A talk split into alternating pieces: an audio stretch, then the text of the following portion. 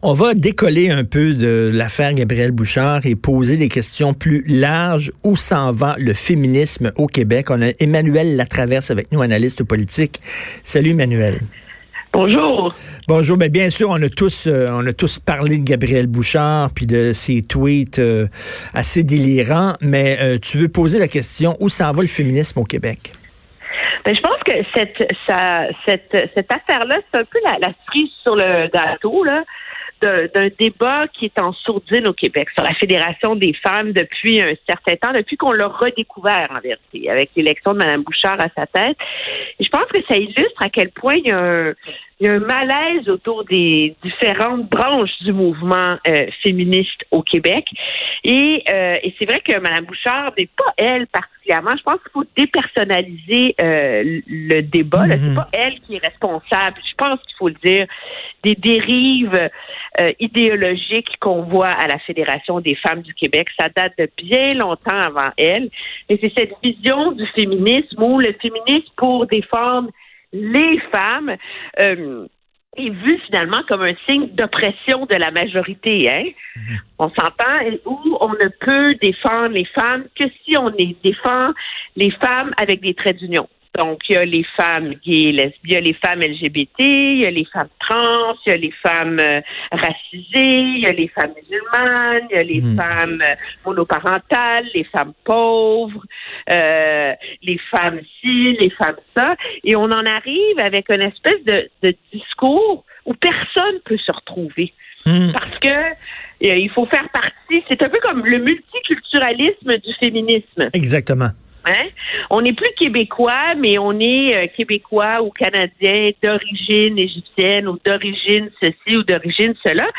Et le problème que ça pose, c'est que le discours de la Fédération des femmes du Québec, qui n'est pas tout le temps dans le champ, là, il faut quand même, mais parce qu'il est toujours cadré dans ce discours ultra minoritaire, ultra euh, et très dogmatique, euh, finit par c'est comme si on se parlait dans une chambre à écho, puis le mandat de l'avancement des femmes, c'est aussi de réussir à être entendu par la majorité. Ben oui. Et, euh, et c'est comme ça qu'on réussit à faire avancer les droits des gens dans une société, de changer euh, la, la discussion, etc. Regarde ce qui est arrivé avec MeToo. On peut se désoler du fait que même si c'est un mouvement qui a eu trouvé son origine dans les communautés noires afro-américaines. C'est une idée qui a été lancée par une noire afro-américaine. Il a fallu des vedettes de télé blanches, belles et etc. pour en faire un enjeu planétaire. Mais ceci étant dit, une fois qu'on est sorti de ce reproche-là, c'est la discussion plus large, finalement, qui permet d'avoir une prise de conscience sur les rapports hommes-femmes, sur le harcèlement sexuel, Emmanuel, Emmanuel, euh, non seulement il faut que cette fédération-là redevienne là, représenter l'ensemble des femmes, mais aussi il faut que les hommes aient l'impression d'être inclus. Tu sais, on est des partenaires, on est des compagnons. Il y a des hommes aussi qui luttent contre le sexisme. Il y a des hommes, ben, tu sais, il faut faire partie de cette lutte-là aussi. Là, on a l'impression qu'on n'est pas bienvenu. Restez chez vous. De toute façon, vous êtes un homme hétérosexuel. Vous avez rien à dire. Oui, mais je pense que le, problème aussi, c'est qu'il y a un problème structurel à la Fédération des femmes du Québec. C'est avant tout un organisme qui, malgré son nom, appartient à ses membres et appartient aux associations qui en sont membres. Et donc, on peut pas, euh, faudrait, c'est comme un parti politique, là, objectivement. Alors, tu peux dire, il faut que le Parti conservateur euh, de se faire prendre en otage par sa branche radicale pro-vie. Ben, d'accord, mais ça prend des nouveaux membres, ça prend des gens qui changent le parti de l'intérieur, ça prend un engagement concret. Et là, on est arrivé au point où les gens sont rebutés par la Fédération des femmes du Québec et donc il n'y a pas un membership assez important pour permettre ce renouvellement-là à partir de la base. Tu comprends? Mm. Et donc, on est rendu dans un fractionnement où il y a la FFQ, le PDF Québec, etc. C'est quand même intéressant qu'on ait qu'il n'y a plus au Québec une grande organisation féministe qui milite pour l'ensemble des droits des femmes de manière euh, euh, plus mainstream, plus large, mais avec les défauts que ça implique, mais au moins avec une voix forte mais il y a une fascination d'une certaine gauche pour la marge, comme si la marge représentait l'ensemble des gens. Mais à un moment donné, ils se peinturent dans un coin, puis ils sont déconnectés du vrai monde. Ils parlent plus au vrai monde, ils se parlent entre eux autres, là, en circuit fermé. Là. Oui, puis tous les mouvements qui ont fait avancer euh, les droits des minorités ont eu des franges plus radicales. Puis moi, je pense que ces franges plus radicales sont nécessaires dans des groupes parce que c'est eux qui arrivent, euh, qui sont plus exigeants, qui refusent le compromis, euh, etc. Il est arrivé la même chose dans le mouvement des Noirs aux États-Unis. Là, il faut, il faut, il faut le dire. Mais quand il n'y a que la marge qui est la voix officielle, ou officieuse ou entre guillemets, ben ça finit par euh, par euh, par nuire à l'ensemble de la société. Eh oui. Je vois pas et Jean-Luc Godard, Jean-Luc Godard, le cinéaste, disait la marge fait tenir la page. C'est correct, mais là, la marge est en train de devenir la page. Tu comprends? Et c'est là qu'il y a un problème. Écoute, parlons de politique provinciale. Paul Saint-Pierre Plamondon était de passage ce matin dans les studios de Cube. Il se passe de quoi là, au PQ? Là, il va peut-être avoir Guy Nantel. Euh, il y a le, Frédéric Bastien qui se lance. Bon, là, il va avoir un brassage d'idées intéressant. Mais moi, hier, j'ai regardé son lancement, puis je me suis dit, oh mon Dieu, que ça fait du bien. oui, ça fait, je veux dire, euh, ça faisait du bien de voir un, un, politicien euh, souverainiste, enthousiasmé, avec dans un bar qui organisait, tu sais, c'était pas une conférence de presse, Bonjour, je me lance à la chefferie du PQ car je crois à mon pays.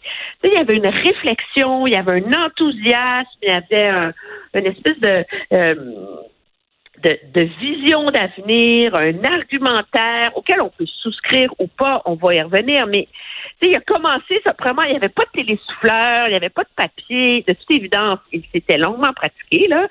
Mais, tu sais, de commencer en disant, oui, on va avoir du fun, ça peut être le fun. Il y avait comme un désir de hmm. retrouver le plaisir du rêve d'un pays. Hmm. Plutôt que, et ça m'a surpris parce que tout ce dont on dit de Paul Saint-Pierre Plamondon depuis quelques jours, c'est il veut un référendum dans un premier mandat. Puis là, je me suis dit, ah oh non, on va pas retomber là, dans la mécanique référendaire encore. Là. S'il y a une chose qui intéresse plus le monde, c'est bien ça. Puis il a réussi, je trouve, à cadrer son discours autour de d'autres choses, objectivement, que les que euh, euh, l'échéancier référendaire en ramenant l'idée faut redéfinir le pays de demain, en définissant un projet souverainiste campé vers l'avenir, tu sais. Et, euh, et ça, c'est intéressant. Euh, bien que j'ai quelques réserves sur, tu sais, c'est quand même, faut que je te raconte, là, donc avant, il y avait une vidéo, OK, avant, avant son arrivée sur scène. Et là, c'était des clips, tu sais, un peu qui passaient vite, là, avec de la neige entre chacun, tu sais, genre euh, retour dans le temps, là. Et là, je te donne la, la liste chronologique. Pierre Elliott Trudeau, Just Watch Me, la, la crise d'octobre. Justin Trudeau, nous aurons trois pipelines, tout en anglais. Jean Chrétien, Donnez-moi une raison de vous séparer, tu sais, dans sa fameuse adresse à la nation. Don Cherry, hein, toujours bon pour un 800, c'est écœurant.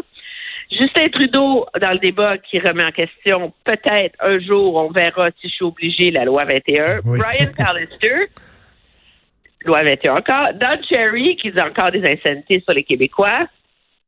Alors là, tu dis, bon, on est encore en train de miser sur la caricature du Canada anglais objectivement, là, pour mmh, essayer mmh.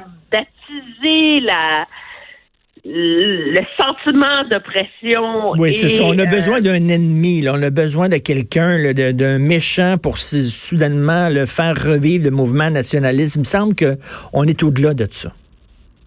Euh, oui, on est au-delà de ça, mais il y a quelque chose d'intéressant dans son argumentaire, c'est de voir le cadrer dans le discours politique d'aujourd'hui. Quand il dit, les gens recommencent à se poser des questions sur le rapport entre le Québec et le Canada, et ça, je crois que c'est vrai. Pourquoi? Parce qu'on a un premier ministre nationaliste qui en ben fait des demandes. Et donc, on voit que sa stratégie à lui, c'est de saisir cette opportunité du nationalisme de François Legault pour alimenter à nouveau le sentiment que le Québec peut être seul, si on veut, et pour euh, profiter des, des refus que va obtenir M. Legault Mais oui. pour essayer de, de ben oui, c'est assez, assez ironique que finalement, c'est la CAQ qui va euh, finalement euh, faire renaître le sentiment souverainiste au Québec. C'est tout le temps qu'il nous reste, malheureusement. Emmanuel, merci beaucoup. Bonne journée. Ça me fait plaisir. Au merci, Emmanuel.